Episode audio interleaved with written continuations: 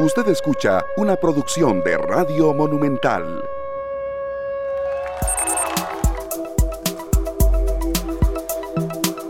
Son las 3 de la tarde con 43 minutos, así es, Monumental, la radio de Costa Rica. Muchas gracias por acompañarnos en esta nueva entrega, en esta nueva semana de trabajo. Muy contentos, de verdad muy contentos de arrancar con todos ustedes no solamente nuestra edición de hoy, sino una semana en la que eh, hoy tenemos horario habitual. Habrá algunos días de esta semana en, los que no, debido a transmisiones de fútbol, pero tenemos una agenda muy robusta de temas. Algunos que Sergio y yo hemos seleccionado, otros que ustedes eh, nos proponen y de verdad les agradecemos mucho cuando es así, cuando nos piden que algún tema, alguna entrevista podemos buscarle un ángulo más, eh, cuando nos sugieren algún tema que de verdad ni se nos había ocurrido, pero que gracias a ustedes puede ser no solo noticia, sino también de interés para muchas personas que incluso eh, están muy largo del Valle Central, que ese es una, eh, un señalamiento que en ocasiones nos hacen, que no eh, centremos la agenda en temas que son propios del Valle Central. Monumental llega a todas las zonas de nuestro país y estamos muy complacidos de que así sea. Y bueno, muy contentos de estar con todos ustedes cuando ya son las 3 de la tarde con 45 minutos. Glenn Montero en la cabina de controles, un servidor Esteban Aronne y hoy Sergio Castro con una canción muy emotiva también que... Sergio, por supuesto que yo sé cuál es, pero la he escuchado también en muchos otros intérpretes. Bueno, eh, buenas tardes Esteban, a Glenn Montero también y a los que nos acompañan en Radio Monumental y también en Canal 2 Costa Rica. Estamos nosotros, Esteban, disfrutando de la música siempre, sí. Eh, de este gran artista también, José María Napoleón. Lo que sucede es que él mismo tiene una versión distinta. Entonces pareciera que son dos artistas diferentes, pero en realidad es el mismo. Él aquí la está cantando en vivo y la versión es completamente distinta a la versión original que era mucho más movida, era mucho más alegre. Aquí toca las fibras porque en realidad creo que el mensaje eh, pues llega más con, este, con esta versión. Y, y, es cierto, uno no se lleva nada, uno tiene que procurar tener buenas relaciones, ¿verdad? Tener una relación cercana con su familia, con sus seres queridos, estar presente en las buenas, estar presente en las malas. Y y tratar de ser cada vez mejor ser humano, Esteban. Compañeros de trabajo, gente que tal vez no es, eh, bueno, eh, amiga de uno, pero por circunstancias de la vida se la topa uno casi todos los días, gente con la que tendrás una relación laboral o, o, en algún lapso eh, que no será para siempre, pero eso, de, de, acuerdo como uno lleve las cosas, puede convertirse así. Y, y es muy, muy bueno ese mensaje, serio, no nos llevamos nada. Y creo que en un año de pandemia en la que mucha gente cercana incluso eh, ha estado cerca de irse, más eh, que nunca uno lo valora. Claro que sí. Bueno, este, este artista de 72 años, conocido como el poeta de la canción, eh, conocido también principalmente como Napoleón. Normalmente no, no, le llaman José María Napoleón, sino con Napoleón ya uno sabe de quién están hablando. Sí. Nos trae esta canción Vive para que nosotros también vivamos con, con mayor felicidad en nuestra vida. Sí, eh, de verdad es eh, una manera de empezar la semana cargándonos de buenas vibras, sobre todo de positivismo y también de tener en cuenta que eh, no nos llevamos nada. Entonces creo que cualquier día que vivamos hay que vivirlo, Sergio, como si fuera el último, con intensidad, luchando por conseguir nuestros propósitos y bueno, sobre todo tratando de dejar una huella positiva en sea que sea lo que hagamos. Definitivamente. Así es, son las 3 de la tarde con 47 minutos. Gracias a todos por estar con nosotros en nuestras distintas plataformas eh, de servicio www.monumental.co.cr, también en Facebook Live, Canal 2 Costa Rica. Gracias de verdad por estar con nosotros ya conectándose y reportando sintonía. Y reiterando que este programa se retransmite en la noche en eh, Canal 2 Costa Rica, en televisión abierta, eh, minutos antes de las 11 y 30 de la noche, y también acá en Radio Monumental 93.5 FM de 4 de la mañana a 5 y 30 antes de la primera emisión de Noticias Monumental. Gracias por su compañía. Vamos a arrancar hoy, serio, analizando un tema en el que em, Costa Rica está con un rezago. Está con un rezago en un año clave en el que la alta conectividad debe ser, yo diría que una condición sine qua non para ser competitivos, para atraer inversiones, para que ese concepto de nómadas digitales, eh, bueno, no falle, cuando venga alguien aquí a de verdad intentar desarrollar un trabajo, eh, la tecnología de quinta generación se dice que está por llegar a Costa Rica. Sin embargo, eh, bueno, eh, ¿qué tan real es eso? ¿Y por qué ha habido tanto rezago? Creo que cuando hablamos de conectividad, de nuevas tecnologías y de una manera de que Costa Rica no pierda competitividad, en comparación con otros países, pues no estamos nada bien y sobre todo hay cosas que pueden estar mucho mejor. Bueno, nosotros esperamos siempre que la conectividad esté presente donde vamos, Esteban. Claro. ¿Verdad? Lo necesitamos y siempre incluso es un factor determinante a la hora que buscamos mudarnos de casa, ¿verdad? O realizar un trabajo en algún lugar. Lo primero que se pregunta es, o de las primeras cosas más importantes es, ¿qué tal el servicio de Internet? Sí. Hay señal de celular, claro. Son, son, consultas ya prácticamente, digamos que las, las, primordiales, ¿verdad? Y por supuesto lo que se le cobra a uno, eh, esté donde esté, ¿verdad? Alquilando. Pero entiendo muy bien en serio el, sentido de que eh, la tecnología móvil es simplemente un requisito para trabajar, para emergencias, para situaciones eh, totalmente cotidianas en las que uno pueda desarrollarse de la mejor manera. Bueno, vamos a, a esperar a que esta tecnología nos llegue Sí. Y empezar a disfrutar de ella. Así es. Para analizar este tema está en primera instancia con nosotros. Le agradecemos muchísimo a nuestros dos invitados eh, de hoy. Don Mario Montero, quien es presidente de la Cámara de Infocomunicación y Tecnología. También estará con nosotros don Edwin Estrada, quien es director de desarrollo de NAE, una empresa consultora. Y él fue también eh, viceministro de Ciencia y Tecnología. Don Mario Montero, arrancamos con usted. Muchísimas gracias de verdad por estar con nosotros en esta tarde acá en Radio Monumental.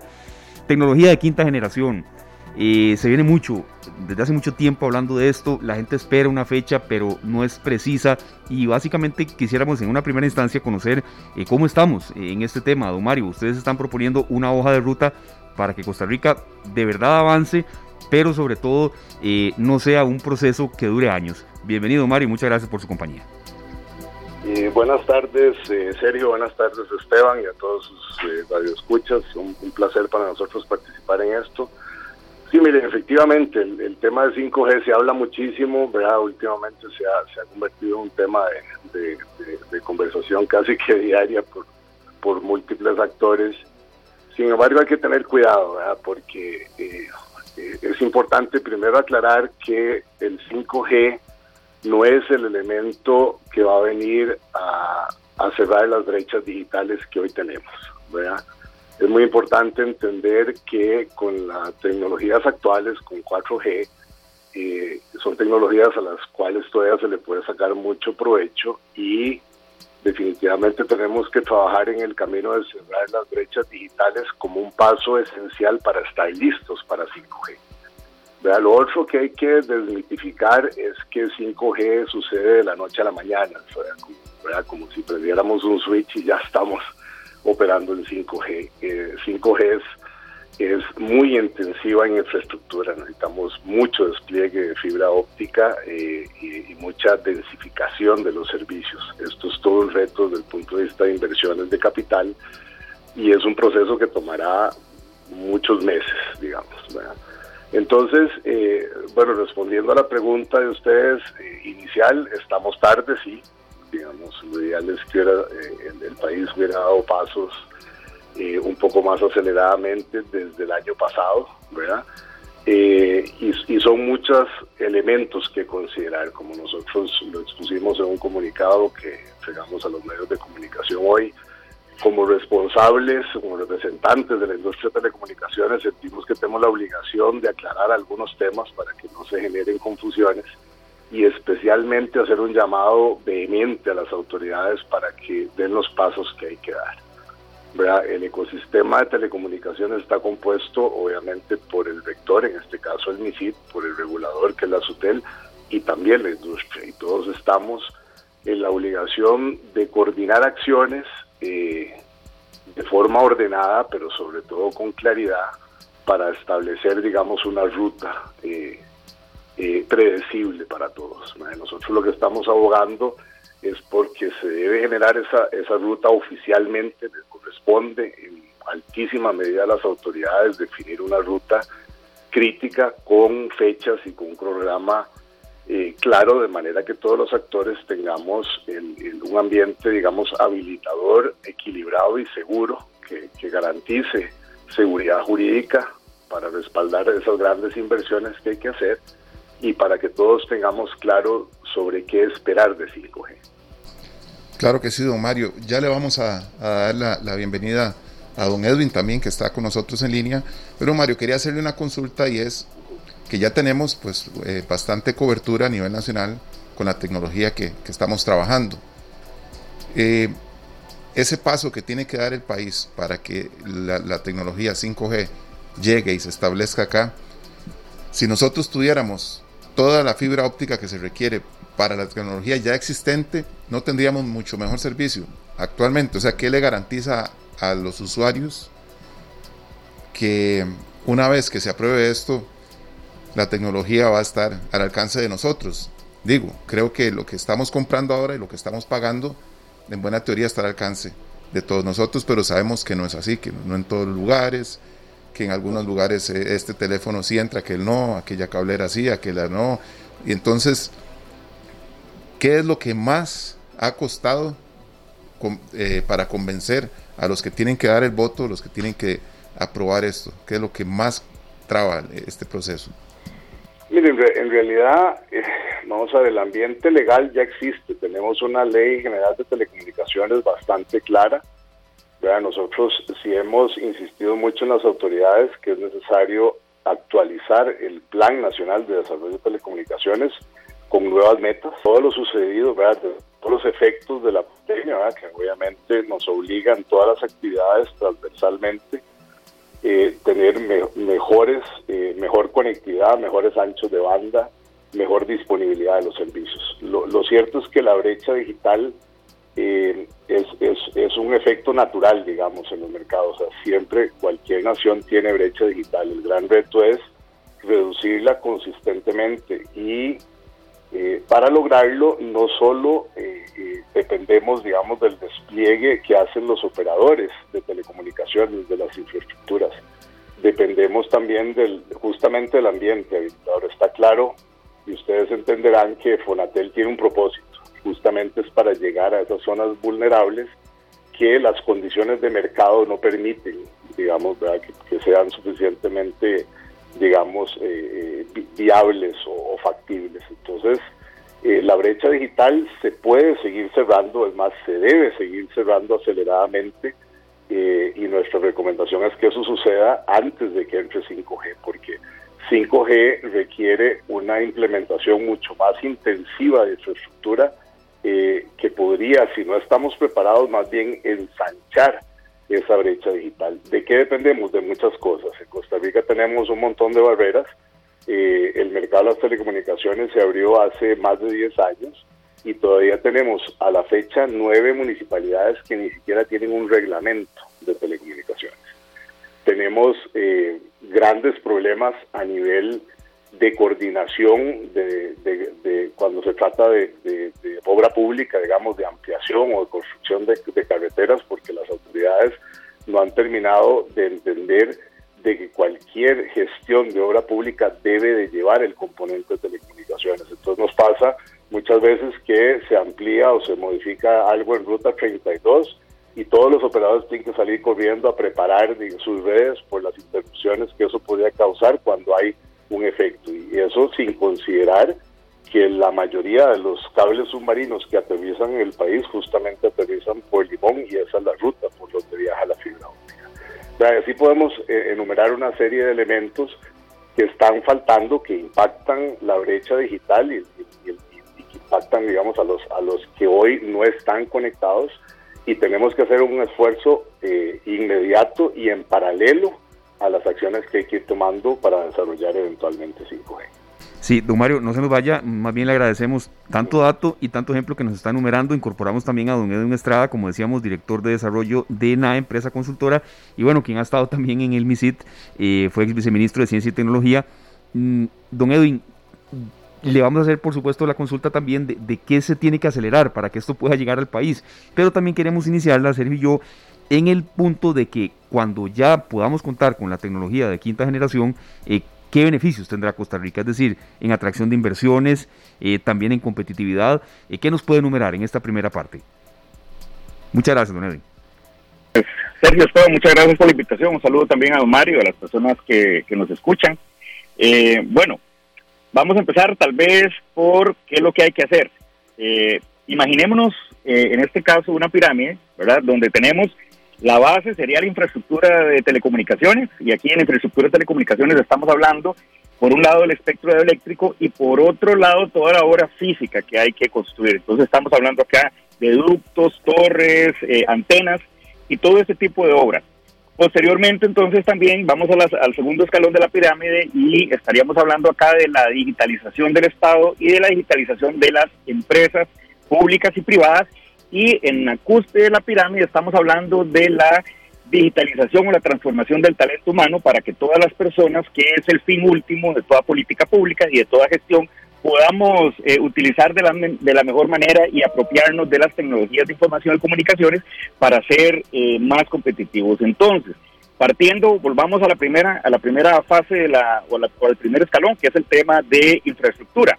Aquí ampliando lo que, lo que indica un Mario, definitivamente deben establecerse eh, plazos muy claros para la puesta en disposición de espectro radioeléctrico para redes privadas, con el fin de hacer pruebas e investigaciones de casos de uso. ¿Esto para qué es? Eh, y veámoslo en dos líneas. Primero, aquí hay en Costa Rica toda una industria de software que necesita poner productos eh, a nivel internacional o en los mercados internacionales y para eso necesariamente requieren estas, estas eh, redes privadas que contienen frecuencias 5G o que se pueden utilizar, utilizar para 5G y que en este momento ya hay empresas que están perdiendo contratos a nivel internacional y que eventualmente tendrían que trasladarse a otros países que le ofrecen mejores condiciones y con esto lamentablemente estaríamos perdiendo puestos de empleo acá eh, en Costa Rica. Eh, otro tema eh, importante también es entonces la puesta en disposición de espectro eléctrico para redes comerciales, que es lo que ha estado en la mesa en los últimos días con, una, con una fuerte discusión sobre, sobre ese tema pero también hay que tener muy claro que eh, además del espectro hay que hablar del tema de infraestructura, del tema de infraestructura física, y así lo decía Mario, Mario da algunos ejemplos, como por ejemplo eh, que hay nueve municipalidades que aún no tienen reglamentos, bueno, todas las municipalidades tienen oportunidades de mejoras en sus reglamentos y eh, además de esto tienen que agilizar y modificar los procedimientos de otorgamiento de permisos para hacerlos más eficientes y hacerlos eh, pues más rápidos también. Igualmente, eh, acá hay otro elemento que hay que hacer y es el tema de eh, del Ministerio de Obras Públicas y Transportes para que en los diseños de carreteras, las ampliaciones, los diseños de carreteras nuevas incorporen también el, el tema de telecomunicaciones. Para esto es necesario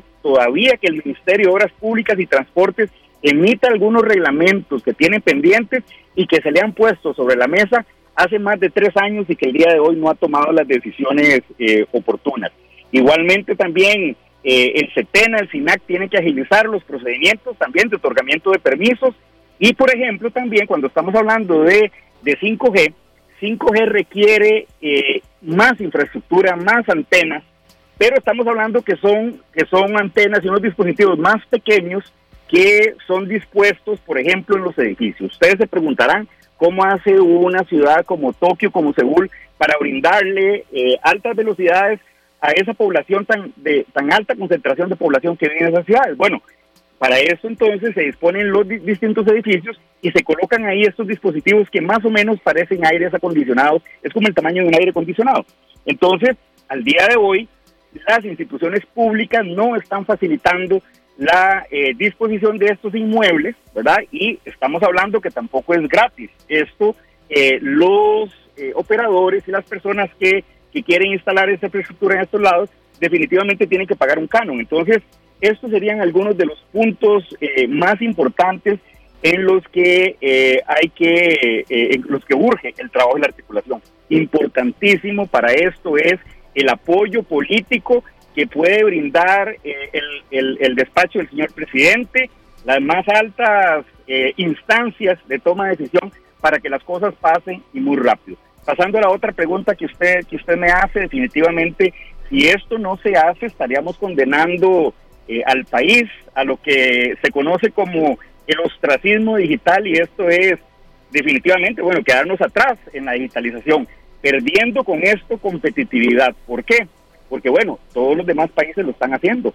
Y ahora la competencia no es con los países vecinos, es con los países de todo el mundo, repito, que están haciendo eh, esfuerzos para no solamente eh, pues seguir creciendo, sino también para la reactivación económica a partir de, eh, de, la, de la pandemia, que pasemos la pandemia, las telecomunicaciones y estas tecnologías son eh, el instrumento transversal que va a servir para eh, la reactivación económica. Entonces, si Costa Rica no toma las decisiones de manera oportuna, pues vamos a quedarnos eh, atrás en esto. Y bueno, también me hablaba de algunos, de algunos ejemplos. Hay múltiples ejemplos porque, porque el 5G, imaginémonos una casa que tal vez es nuestro entorno más, más cercano, donde todos los equipos todos los dispositivos electrónicos están conectados a redes eh, de quinta generación, convirtiéndose en dispositivos inteligentes. Y así como en nuestra casa, vámonos al barrio, vámonos al distrito, al, al, cantón donde vivimos, las provincias y por ende todo, todo el país, que va a ser utilizado en absolutamente todos los sectores, mejorando los procesos de producción, haciéndolos más rápidos y eficientes para hacerlos más competitivos. Claro que sí, don Edwin, muchas gracias. Volvemos con don Mario, eh, con un tema que tiene que ver precisamente con algo que comentaba don, don Edwin, que es la disponibilidad para un país con una población mucho más pequeña que la de otros países donde ya la tecnología está. ¿Tendría alguna afectación el usuario normal, el, usuario que en la casa ocupa tener internet y que ocupa tener internet en el celular sin que sea esto pues necesario que sea el 5G? pero tendría alguna afectación a nivel de costos, porque la, implementación de toda esta infraestructura eh, podría afectar un poco esto a, los usuarios que no son una empresa. Eh, no, mire, en, realidad no, en realidad no, porque lo que lo que pretende 5G, bueno, perdón, aprovecho para saludar a, Edwin, a quien estimo mucho, un cordial saludo para él y, y debo manifestar que estoy muy de acuerdo con todas las apreciaciones que ha aportado. Eh, volviendo al tema, eh, en realidad no, esto, vamos a ver, el 5G no viene a reemplazar las redes actuales, ¿verdad? Eh, lo que sí es importante es decir que el 5G, a diferencia de algunas generaciones anteriores, no se limita a, la tecnología móvil. Aquí convergen las redes fijas y las móviles, de manera que por eso es que es esencial que, que haya la mayor cobertura posible de infraestructura fija, llámese fibra óptica. Entonces, en realidad no, los, los, los, todas estas redes tienen que convivir entre sí y los usuarios lo que vamos a, percibir más bien son los beneficios de incrementos eh, hasta 100 veces en las velocidades, eh, latencias que prácticamente pasan a cero, ¿verdad? Y la, y la forma de, exponenciar eh, un montón de, como decía Edwin, muchísimos dispositivos conectados, ¿verdad? Lo cual los convierte en, dispositivos inteligentes. Entonces, no, respondiendo concretamente, no deberíamos de prever esto. Lo que sí hay que tener muy claro, y esto debe ser eh, parte de esa hoja de ruta responsable que debemos de definir, es que, como lo han dicho algunos expertos, el 5G puede venir a incrementar la brecha digital justamente porque hay que llegar a todos los rincones del país con muchísimo mayor infraestructura. Eso, es, eso obviamente es caro de, de financiar. Entonces, eh, la obligación que creo que tenemos como país es definir la ruta claramente, empezar a, definir las acciones, a ejecutar las acciones que nos lleven a 5G con un plan predecible y un cronograma claro, pero eh, sobre todo acelerar para cerrar la brecha al máximo de los que de los de los que hoy no tenemos conectados, de manera que el impacto de brecha digital sea el mínimo posible y podamos ir eh, incorporando a, las ciudades distantes, a las, a las, a las ciudades, de, digamos, a, las, a los poblados, eh, zonas rurales de baja población, eh, Que, el, que, el, que el proceso de incorporación de esas zonas no sea tan, tan que, nos, que no demore tanto tiempo ni impacte tanto a, estos, a estas personas de, de áreas, digamos, más, más vulnerables. Claro, don, don Mario, siendo muy optimistas, ya una vez aprobado esto, ¿cuánto sería el tiempo que tardaría en estar implementado ya el 5G en Costa Rica? Teniendo todos los papeles ya firmados, todo listo para que inicien las obras. Mire, nosotros eh, siendo optimistas hablamos de, en el mejor de los casos, 24 meses, porque eh, lo que pasa es que podemos ir dando pasos aceleradamente y esto se debe llevar en paralelo. En realidad no es que un factor dependa de los demás. Aquí lo que nosotros insistimos es que debe darse todo el, todo el ambiente habilitador de esta tecnología y eso pasa justamente para que las reglas estén claras para todo el mundo. Lo de la recuperación y disposición del, del espectro, la asignación del espectro radioeléctrico es crucial. lo que es crucial es no tenerlo de, para mañana, pero sí tener para mañana la licitación de manera que todos los operadores tengan acceso eh, eh, de manera competitiva y equilibrada y justa a, ese elemento, digamos, que es crucial.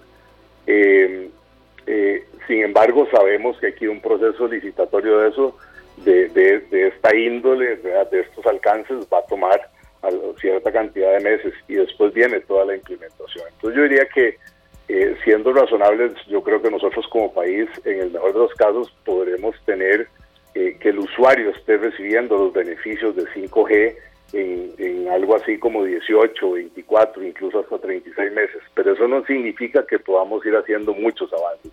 Lo que mencionaba don Edwin hace un rato sobre la, posibilidad de poder ir haciendo pruebas y testeos de la tecnología de manera que todos los participantes tengan el, escenario claro y puedan dar los pasos esenciales en preparación y desarrollo, por ejemplo, de capital humano, que las empresas de software, de contenido pueden ir haciendo sus desarrollos y haciendo pruebas eh, eh, reales. Eh, todo eso puede irse construyendo en paralelo y obviamente vamos a ir reduciendo el impacto, digamos, de los tiempos finales. Sí, don Mario, no se nos vaya, queremos una reflexión ya, ya en la parte final, pero queremos también incorporar a, don Edwin Estrada, como decíamos, ex viceministro de Ciencia y Tecnología, especialista en estos temas. Don Edwin, tal vez para que la gente entienda un poco de manera más técnica eh, qué ventajas tiene la quinta generación en comparación con la cuarta y ni se diga la tercera, es decir, de velocidad, de ancho de banda, de conectividad, eh, para que tal vez entendamos un poco mejor por qué urgen estos cambios. Claro que sí, yo quisiera también retomar lo que, coincidiendo con lo que dice don Mario, que eh, pues hay que trabajar rápido en esto por el tema de la brecha digital. No solamente la brecha digital dentro del país, sino lo que es más grave. ¿Por qué? Porque Costa Rica entraría como país en brecha digital ante todos los demás países que ya están haciendo las acciones para, para el tema de 5G. Otro ejemplo también que quería dar para, para mejor comprensión de cómo vamos a ir, eh, cómo vamos a ir viendo los, los, casos de uso eh, en el tema de 5G, y Mario tiene razón, no es que ya eh, vamos a tener la licitación, sí que puede durar alrededor de, de, dos, de dos años y que ya los operadores pueden tener las bandas para 5G y que ya va a haber en ese mismo momento todos los servicios, no. Y, y repito, para mayor comprensión, recordemos cuando tuvimos la primera vez un celular que solamente pudimos, eh, podíamos hacer llamadas. Y poco a poco vimos cómo eh, van ampliándose la cantidad de, de, uso, la cantidad de aplicaciones que, que, se van dando y cada día vemos aplicaciones nuevas. Entonces, cuando ya estén las redes 5G, cuando ya los operadores están, están dando 5G, va a ser un proceso igual. Al principio va a ser poco lo que se vaya, lo que se vaya a poder hacer, pero poco a poco y conforme vayan avanzando los días, vamos a ir viendo cómo se van a ir eh, pudiendo hacer más cosas. Entonces, por eso quería dar el ejemplo para que para poder explicarlo mejor y que, las personas que nos estén escuchando tengan una mejor comprensión y que no esperen, repito, que el día que, se pongan a disposición las frecuencias mediante una licitación, ese mismo día se va a hacer todo lo que se puede hacer.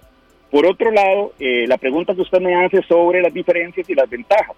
Bueno, va a ser un antes y un después en, los servicios de, de las telecomunicaciones en nuestro país y en el mundo. ¿Por qué? Porque se está hablando de eh, super velocidades, o sea, velocidades eh, altísimas y, bueno, no es y, no es que los usuarios eh, pues vayamos a ver eh, un impacto, porque ya podemos en estos momentos con las 4G, como decía con Don Mario también, tener esas, esas oportunidades, sino más que todo el impacto va a ser en la industria, las velocidades de la industria. Otro, otro tema importante también es que van a haber gran cantidad de dispositivos conectados. Entonces, precisamente al haber dispositivos conectados, al haber eh, requiriéndose altas velocidades, precisamente entonces se requiere una red como las, como, la, como las características que tiene la 5G, que son redes robustas, redes escalables, que tienen una gran capacidad de soportar esa gran cantidad de datos que se van que se van transmitiendo. Y algo muy importante y que no lo tienen las, las redes 4G eh, y hacia abajo, y es la latencia también que decía Mario. La latencia es aquel tiempo que dura desde el momento en que usted eh, dio la orden, digamos, y en el momento en que el dispositivo eh, pues acata esa orden y realiza la acción. Entonces, imaginemos esa latencia, baja latencia o casi ninguna también, por ejemplo, en un vehículo autónomo que el vehículo autónomo vaya por la carretera y eh, la señal que se le manda tiene que llegar de inmediato. ¿Por qué? Porque si esa señal, por ejemplo, eh, dura, no sé, dos segundos después, podría haber un accidente eh, con, con, grandes o graves consecuencias. Igualmente también en una operación de, telemedicina, también donde, donde exista un, un, doctor operando desde Australia, por ejemplo, y, y el paciente acá en Costa Rica, eh, entonces la latencia tiene que ser cero para que las acciones que está realizando el doctor allá lleguen en, el mismo momento acá a Costa Rica y, pues que exista una seguridad precisamente en el manejo.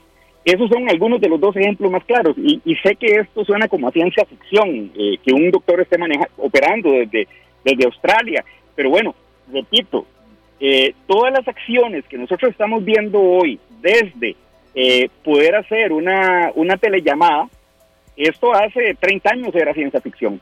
Entonces, esto viene, viene ya y, repito, tenemos entonces que tomar las acciones necesarias.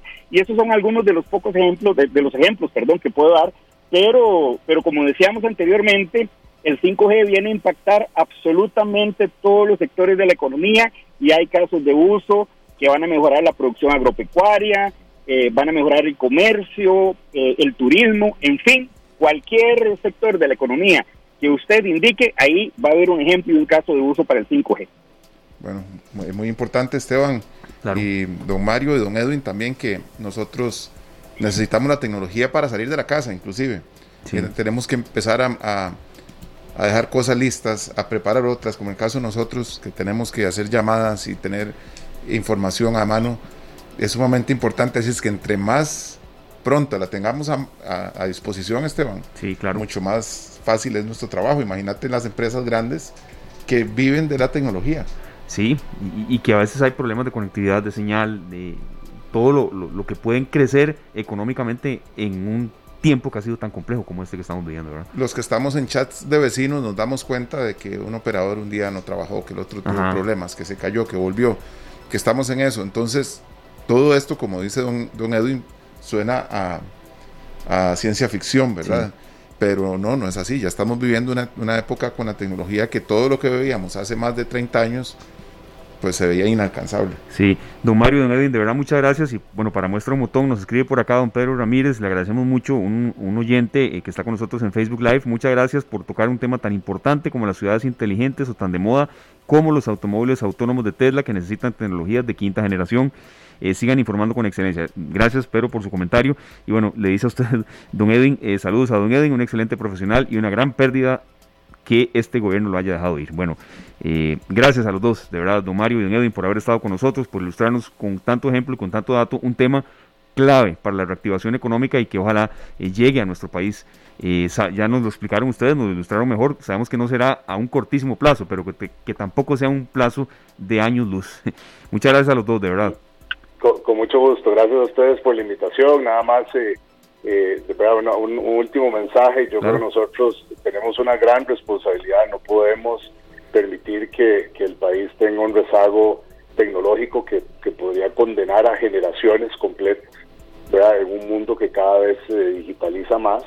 Eh, y yo creo que tenemos eh, todos los elementos para, para, para seguir adelante. Aquí lo que, lo que se necesita es voluntad política es una definición clara eh, que debe trascender el, periodo de cuatro años presidencial, debe ser una hoja de ruta país, no una hoja de ruta eh, política. Y, eso sí, un último mensaje a las autoridades, no se vale eh, ver esto por partes, esto necesita un abordaje integral, necesitamos hablar de todo el espectro que se necesita para, para, para caminar con, con 5G y, y, debe verse, la única forma en que se puede ver es integralmente.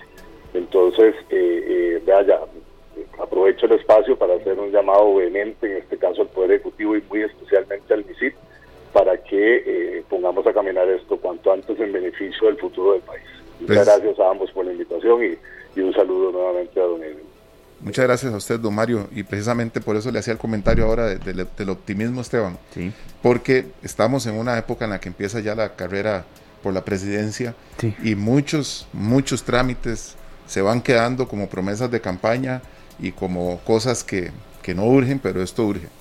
Sí, claro. Esto urge. Por eso yo le preguntaba a ellos el tema de ser optimistas, ¿verdad? ¿Cuánto más y como dice don Edwin también, se puede ir avanzando muchísimo y ojalá que así sea. Sí, don Edwin, muchas gracias de verdad también por su aporte. Muchas gracias, señores. Vieran que, que aquí lo interesante es que las cosas que hay que hacer ya están totalmente identificadas. Ya las hemos enumerado, hay algunas cosas más, pero ya están identificadas y se sabe quiénes son los actores. Entonces, reiterar eh, la llamada que hace, que hace Mario Montero a todas estas eh, instituciones públicas, sobre todo, que tienen que eh, ejercer estas acciones. Y también un llamado respetuoso a todos aquellos candidatos, precandidatos que quieren llegar a ocupar puestos de toma de decisión en los diferentes poderes del Estado, que pues que mantengan esto como, como de manera transversal en sus planes de gobierno, pero sobre todo que cuando lleguen eh, a los puestos de toma de decisión eh, lo mantengan, lo mantengan con prioridad. ¿Por qué? Porque, repito, es transversal y no hay un plan de gobierno, no hay eh, un plan de reactivación económica que sea exitoso si no hace, si no se hace de la mano de las tecnologías de información y comunicaciones, porque, bueno, creo que esto, que esto tal vez, muchas veces uno piensa que no es necesario explicarlo porque ya vivimos de primera mano y en carne propia lo que era tener o no tener acceso a las telecomunicaciones en esta pandemia. Entonces, espero de verdad que esto haya calado eh, eh, pues en todas las personas y, que se tomen las decisiones oportunamente. Muchas gracias de nuevo, buenas tardes. Igualmente, don Edwin, muchísimas gracias a usted. Muchísimas gracias de verdad a los dos. Mario Montero, presidente de la Cámara de Infocomunicación y Tecnología. Edwin Estrada, director de desarrollo de NAE, empresa consultora y ex viceministro de Ciencia y Tecnología, eh, experto en estos temas. También, eh, bueno, muy afín a la Cámara de Infocomunicación y Tecnología. Y de verdad creo que nos ilustran un tema eh, con ejemplos tampoco con un positivismo exacerbado, porque sabemos, serio, que sí, estos plazos a veces se dan y no se cumplen, entonces, y luego vienen gente prometiendo mm, cosas con base en una tecnología que no ha llegado, y la gente entonces evidentemente pues se molesta y se contraria, pero creo que eh, dimos un paso, por lo menos interpretar un poco mejor eh, qué se necesita para que esta tecnología de la cual ya se viene hablando hace mucho en Costa Rica y rezago, eh, la gente lo entienda más, ¿verdad? Bueno, como lo acabamos de escuchar Esteban, tiene que ser un tema país. Sí, claro. ¿Verdad? No tiene que ser un tema político, tiene que ser un tema país porque es en beneficio de todos nosotros. Sí, y sobre todo con los ejemplos que nos dieron, eh, ¿Cómo puede una tecnología de quinta generación ligarse a la reactivación económica de un país eh, que urge tanto eh, como es en estos momentos? Y yo hacía la consulta con el tema de los precios y los costos para, para los usuarios eh, en, temas de vivienda y demás, porque eso es, una gran duda, ¿verdad? Y no nos afecta a nosotros. Sí. En realidad, quien quiere obtener esa tecnología la va a obtener, va a pagar por ella también, pero, pero es una opción que debemos de tener disponible. Claro, y, también nos aclararon ese punto que algunas personas nos estaban consultando, eh, bueno, los que están con cuarta generación y tercera generación, bueno, no, van a seguir funcionando. Sí, no, va, no van a tener, por supuesto, las ventajas ni la velocidad de quinta generación, pero no, no es que eh, se desecha la, otra, la, que no es. Esto va de todas maneras a agilizar todos los, los, servicios. Servicios, negocios, trámites. Exacto, exacto. Esteban, queremos saludar también acá a los que nos acompañan y, y nos saludan por Facebook, Ana Rita Álvarez, Buenas tardes también para Lore Araya, que nos envía bendiciones y un abrazo. Igualmente, Lorena, para usted, para Gustavo Martín, para Ale Sánchez desde New Jersey, para Maritza Ramírez Ortega, también para Pedro Ramírez, que nos hacía estas, estas observaciones con respecto a, a la 5G. Vamos a refrescar el tema más adelante con otros ángulos, eh, por supuesto también con representantes del MISITA actualmente y eh, también con dudas que ustedes nos vayan dejando. Muchísimas gracias de verdad por su aporte y por iniciar su semana acá en esta tarde en Monumental, la radio de Costa Rica. 4 con 23, la pausa y enseguida venimos con un recuento de lo más actual que están elaborando nuestros compañeros de Noticias Monumental. Hoy tercera emisión, 7 en punto de la noche. Ya venimos. Información útil para decisiones inteligentes. Esta tarde. Las 4 y 26 minutos tenemos a, perdón, 4 y 33 minutos tenemos a Roberto Carlos desde Brasil.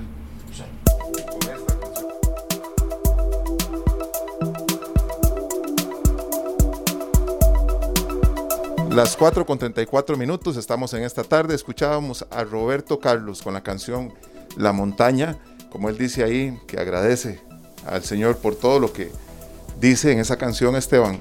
Pero es que hoy está cumpliendo 80 años Roberto Carlos al lado de un gran compositor como lo es Erasmo Carlos, que han escrito y han podido compartir muchísimas canciones. Aquí tenemos un tema del mismo disco donde venía la montaña, que es emblemático, mi cacharrito, Esteban.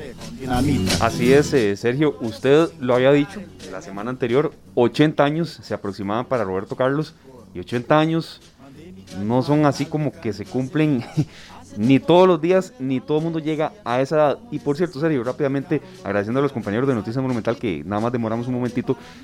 Llegar a 80 años para un cantante no es tan fácil, Sergio, por la vida que llevan, por el ajetreo, por la bohemia también, por cambios en, materia también de salud, por conciertos y demás. Y Roberto Carlos eh, sigue enamorando a la gente y de generación en generación. Esteban, hace como tres años eh, lo pudimos ver en concierto en Alajuela, estuvo impresionante. Pero hay una anécdota de nuestra amiga Adriana Durán que dice que en un vuelo entre Chile y Costa Rica y San José venía con los músicos de la, de la banda de Roberto Carlos y les dijo, ustedes tocan en la banda de Roberto Carlos y ellos uno de ellos la volvió y le dice, no, nosotros somos hermanos de Roberto Carlos. Muchos de ellos tienen más de 40 años de estar con él en la banda. Entonces es un ser humano que admiramos, respetamos muchísimo y le agradecemos su música. Feliz cumpleaños para Roberto Carlos y vamos con las noticias. Así es, vamos con las noticias de Noticias Monumental, el adelanto de lo principal que se está preparando para la tercera emisión, que repetimos hoy será eh, a las 7 en punto de la noche, una hora entera de información. Nuestra compañera Febe Cruz, jefa de información, con todo el adelanto de lo que se está preparando. Feliz semana para usted, Febe, y para todos allá arriba. ¿Qué tal Esteban, Sergio? El saludo para ustedes, para los oyentes de esta tarde y ahí de Roberto Carlos cama y mesa, sin duda alguna, ¿verdad? Eh, buenísimo el, especial ahí que estaban, que estaban comentando. Eh, contarles, compañeros, mucha información tenemos preparado para ustedes eh, a las 7 de la noche. Y es que hoy ya la Caja Costarricense de Seguro Social oficializó el inicio de la campaña de vacunación contra el COVID-19, pero con la vacuna de AstraZeneca. Recordemos que hay mucho escepticismo, no solamente aquí en Costa Rica, sino en el resto del mundo, por los efectos secundarios que ha causado la vacuna en países europeos. Incluso algunos países europeos llegaron a suspender la colocación de esta dosis. Hay informes que revelan que sí, hay efectos secundarios, pero que son muchísimos más los beneficios que los riesgos de aplicar la vacuna. Hubo todo un estudio en el país antes de colocar las casi 45 mil dosis que nos llegaron hace un par de semanas, así que Costa Rica determinó utilizar los pronunciamientos de que a pesar de los efectos secundarios, hay muchísimos más beneficios. Hoy inició entonces esta colocación con, la primera persona que, que, que se colocó la vacuna, que fue el ministro de Salud, don Daniel Salas, él como ejemplo para darle confianza a la población de que esta vacuna es segura, que se puede utilizar, de que si llega eh, una persona y le dice le vamos a poner la vacuna de AstraZeneca, no va a generarle ningún problema él dando el ejemplo se vacunó hoy eh, contra el COVID-19 con la vacuna de AstraZeneca, también lo hicieron eh, gerentes médicos de la caja como don Mario Ruiz, el gerente de logística don Esteban Vega de la O, eh, se vacunó también al ministro de Seguridad don Michael Soto con esta misma dosis de AstraZeneca, así que escuchemos las palabras del doctor Daniel Salas, el ministro de Salud, al ser la primera persona en Costa Rica que se vacuna con esta, con esta vacuna, que ha generado mucho revuelo a nivel mundial y que en Costa Rica por supuesto que hay muchas dudas. Hoy intentó aplacarlas el ministro colocándose la dosis. Escuchemos. Esta tarde. Recordemos que es una vacuna que a pesar de que ha habido algunas controversias, se ha demostrado que sigue siendo una vacuna altamente segura. Tenemos que recordar que en esta lucha contra el COVID-19 las vacunas siguen siendo el método más importante para lograr acabar la pandemia. Las vacunas siguen salvando vidas, siguen previniendo discapacidades todos los días y las vacunas en general. Obviamente la vacuna contra el COVID en medio de un contexto sumamente difícil, pues sigue siendo un, aliado importantísimo en esta lucha para salvar vidas, para salvar personas que tengan menor discapacidad. Ahí estaba el ministro de Salud, don Daniel Salas, hablando sobre esta vacuna, así que ya se está aplicando en Costa Rica la vacuna de AstraZeneca a partir de este lunes. Una de las medidas de, contención de contagios del COVID-19 que se ha mantenido desde el inicio de la pandemia es la restricción vehicular sanitaria, que incluso durante el fin de semana se volvió a retomar eh, por número de placa tanto sábados y domingos, luego de que se había mantenido suspendida esa aplicación. Y muchos nos hemos preguntado, bueno, ¿cuáles son los estudios que reflejan que la restricción vehicular sanitaria genera una disminución de los contagios. Esa respuesta la dio esta tarde la Universidad de Costa Rica eh, con un análisis que demostró que la restricción vehicular nocturna es la medida que más impacto está generando en la contención de casos de COVID-19. ¿Por qué dice esto la Universidad de Costa Rica? Bueno, según este estudio, en una semana la restricción vehicular nocturna evitó 20.344 casos, mientras que la aplicación de protocolos y lineamientos sanitarios impidieron 19.458 contagios adicionales. Es una estimación que hace eh, la, el Departamento de Investigación de la Universidad de Costa Rica, señalando que entonces la restricción vehicular nocturna es la medida que más impacto está generando para contener los casos de contagios de COVID-19. De eso vamos a ampliar a las 7 de la noche en nuestra tercera entrega informativa y solo contarles que eh, tomando en cuenta lo que señalaron las autoridades en los últimos días de que se percibe un relajamiento de medidas en la población, la policía informó hoy que ha recibido más de 120 alertas sobre fiestas y aglomeraciones solamente este fin de semana. Solamente el fin de semana, 120 reportes de fiestas clandestinas y aglomeraciones de personas que no les importa el momento álgido de pandemia en la que estamos y deciden hacer este tipo de reuniones. Escuchemos a, al viceministro de Seguridad Pública, don Eduardo Solano, quien confirmó estos incidentes que se atendieron el fin de semana. Esta tarde.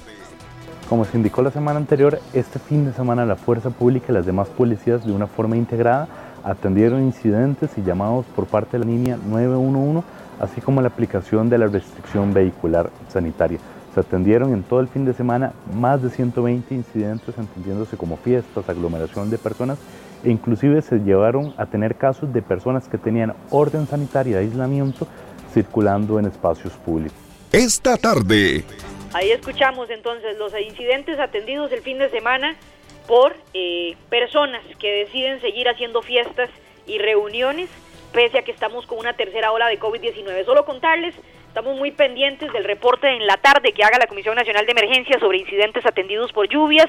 Recordemos que el fin de semana disminuyeron las precipitaciones en el Caribe. Esto permitió pues que muchas personas lograran volver a sus hogares luego de permanecer albergadas durante los últimos días, pero las condiciones inestables en el país se mantienen por lo menos hasta mañana martes, según informó el Instituto Meteorológico Nacional y el Ministerio de Obras Públicas y Transportes. También ha advertido que eh, si es necesario harán eh, cierres nocturnos en la ruta 32 para que los conductores también estén muy pendientes. Compañeros, con esto y más, los esperamos a las a las 7 de la noche en nuestra tercera entrega informativa porque tenemos mucho tema que se está desarrollando por la tarde. Sí, así es, Fede, escuchamos, por supuesto está muy nutrida esa tercera emisión y, en esa primera parte de este avance, Fede, un minuto nada más, creo que aquí ya la, el, cuidado personal, eh, ya que de cada uno dependa las acciones, pero que también entendamos que no solo cuidar a nosotros, sino cuidar a los demás, ¿verdad? Esos datos que usted daba, Febe, muy actualizados, de verdad eh, asustan, es decir, y, cuál pandemia? Yo sé que es una frase muy trillada, muy usada en redes sociales, en memes y demás, pero todavía es que estamos en medio de esto y, los hospitales no podemos hablar de colapso ni mucho menos, pero ya las camas empiezan de nuevo a ocuparse con cifras que asustan, que alarman. ¿Sabe qué, es lo que molesta a veces, Esteban? Tal vez que, que uno ve comentarios, ¿verdad?, en redes sociales de la gente aquí el gobierno intentando asustarnos, los medios de comunicación intentando meter miedo con, con la pandemia. Pero yo creo que hasta que uno ve de cerca el COVID-19 con un familiar, con un conocido que se da cuenta que está hospitalizado, con una persona que se da cuenta que usted conocía y falleció por la enfermedad, es que se toma en serio lo que está pasando con la pandemia. Estamos en una tercera ola, una tercera ola que está siendo más agresiva porque tenemos cepas diferentes, tenemos variantes del virus que están afectando, que son más contagiosas, que son más agresivas con el cuerpo eh, que están generando mayor hospitalización. Estamos sí vacunando, pero eh, lamentablemente esa vacunación no está siendo tan, tan, tan rápida como desearíamos. Así que no queda más que cuidarnos, que seguir cuidándonos, que seguir, claro, trabajando. Tenemos que trabajar, ¿verdad? Eh, según el último reporte del Ministerio de Salud que, que, ha, que han enviado hace un par de minutos, hay 536 casos nuevos para hoy, ya son 230.837 casos en total. Ojo con este dato que no es nada, no es nada eh, halagador. 571 personas están hospitalizadas. Llegamos a un nivel de hospitalización que no habíamos tenido en el último año de pandemia. 263 personas están en una unidad de cuidados intensivos y ya reportamos 3.099 fallecidos para que la gente que sigue pensando que esto no les va a llegar, de que siguen haciendo fiestas, de que nos seguimos viendo y no está pasando nada, se den cuenta que, que, que, está, que es difícil y a veces hasta que no, no vemos el COVID tan de cerca, no, no reflexionamos de lo que estamos viviendo. Esteban y Sergio. Muchas gracias, Febe, y de verdad que a cuidarnos muchísimo. Muchísimas gracias, era Febe Cruz, jefa de información de Noticias Monumental, con datos, con actualización y creo que es, más que lo cuente lo que nos acaba de, comentar y, aunque, como ella decía, en redes sociales a veces a los comunicadores de, nos, nos, tachan de alarmistas, de necios, de que cambien de tema, y no se puede hacer en, alguna medida, porque por ejemplo hoy, el, muy buen bloque del programa de hoy de no tuvo que ver directamente con coronavirus fue otro tema, ¿verdad? Que, sí está ligado con reactivación económica. Cuando uno recibe una notificación en el Facebook, que normalmente estamos recibiendo notificaciones de memes, ah, de publicaciones vacilonas y demás, pero cuando alguien publica que su papá está internado en el hospital, que ah, está en cuidados intensivos, Ahí llega el y cuando ese señor del que están hablando es amigo de uno, ¿verdad? Uno no puede decir que esto es una, una mentira, que, que se lo inventaron, que no, no, no, esto está pasando y cada vez es más violento el, tema de, la reacción ante el COVID, ¿verdad, Esteban? Sí, así es. Eh, lo tocaremos esta semana con ángulos distintos, con enfoques diferentes, pero bueno, a, intentar seguir creando conciencia. Son las 4 con 45 minutos. Gracias de verdad por estar con nosotros. Les recordamos que hoy en la programación habitual, entonces, después de nosotros pelando el ojo a las 5 en punto y después la tercera emisión de Noticia Monumental, 7 en punto de la noche. La pausa y enseguida venimos con el bloque de cierre de hoy, arrancando semana en esta tarde. Muchas gracias de verdad por estar con nosotros. Examinamos con detalle el acontecer diario. Esta tarde. Esta tarde. Información útil para decisiones inteligentes. Esta tarde. Son las 4 de la tarde con 50 minutos. Nos vamos. Muchísimas gracias por haber estado con nosotros arrancando semana eh, acá en Monumental, la radio de Costa Rica. Mañana, martes 20 de abril, eh, esta tarde se transmitirá debido a compromisos del fútbol. Cartaginés contra Sporting juega mañana. Bueno, vamos a ver cómo sigue Dani Fonseca al mando del Cartaginés y a ver si Sporting puede levantarse de ese complicadísimo eh, último lugar que está ostentando en estos momentos. Glenn, ¿usted va con Cartago o con la liga? A ver, acláreme. Ya lo sabemos, los dos por razones pues, muy personales y también muy válidas. Y mañana nosotros vamos entonces de 3 de la tarde a 4 y 30 de la tarde, de 3 de la tarde a 4 y 30 de la tarde. Y vamos a tocar un tema, eh, Sergio, que es fundamental en este momento en el que estamos, sobre todo muy, muy dolidos por esa, ese accidente de tránsito en el que murieron dos eh, mujeres, lamentablemente. Eh, el manejo de la defensiva en estos momentos, en el que hay no solamente rezagos de pandemia en el que la gente está a la defensiva, al volante, pero también semejantes aguaceros que van a seguir cayendo y que incluso la posibilidad de accidentes de tránsito evidentemente es mucho mayor. Mucha precaución en carretera, Esteban. Y por supuesto que a ver en, nuestros vehículos cualquier cosa que esté fallando, hay que ponerle atención. Sí. No podemos andar con los frenos más o menos ni con la suspensión más o menos eh, dentro de lo posible, porque sé que muchas personas tal vez no tienen los medios, pero eh, es importante que esos detalles mínimos del vehículo estén al 100%. Incluso, vea el señalamiento que me hicieron, un día de estos que, mencionábamos el tema cuando estábamos por despedir en la, canción de cierre, que ya vamos a decir de quién se trata hoy. El tema del volumen. Eh, sí, yo lo dije un día, bueno, subamos el volumen a la radio con Monumental, etcétera. Eh, pero a veces, si el volumen en el cual estamos manejando y no escuchamos nada, puede también ser una causa. Entonces mañana es un programa en el que queremos de verdad construir y, también erradicar algunas malas prácticas que pueden desembocar en un accidente. Por supuesto. Vamos a, despedirnos. Eh, queremos saludar también a nuestro amigo desde Argentina, Ariel Darío eh, Ricaldes, que nos escribe. Así es que muchas gracias a él, a don Fernando Aronne, tu papá, que está súper feliz hoy. No duda. Y bueno, que nos hace el comentario que también el doctor Macaya se vacunó, se vacunó perdón, con AstraZeneca.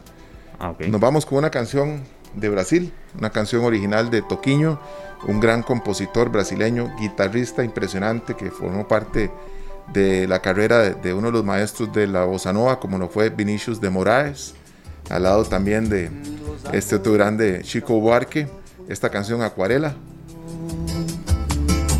De su luz hacia el bosque profundo de nuestro destino nos vamos con la versión de Rosario Flores desde España. Acuarela. Feliz tarde, gracias. En los mapas del cielo el sol siempre es amarillo. Este programa fue una producción de Radio Monumental.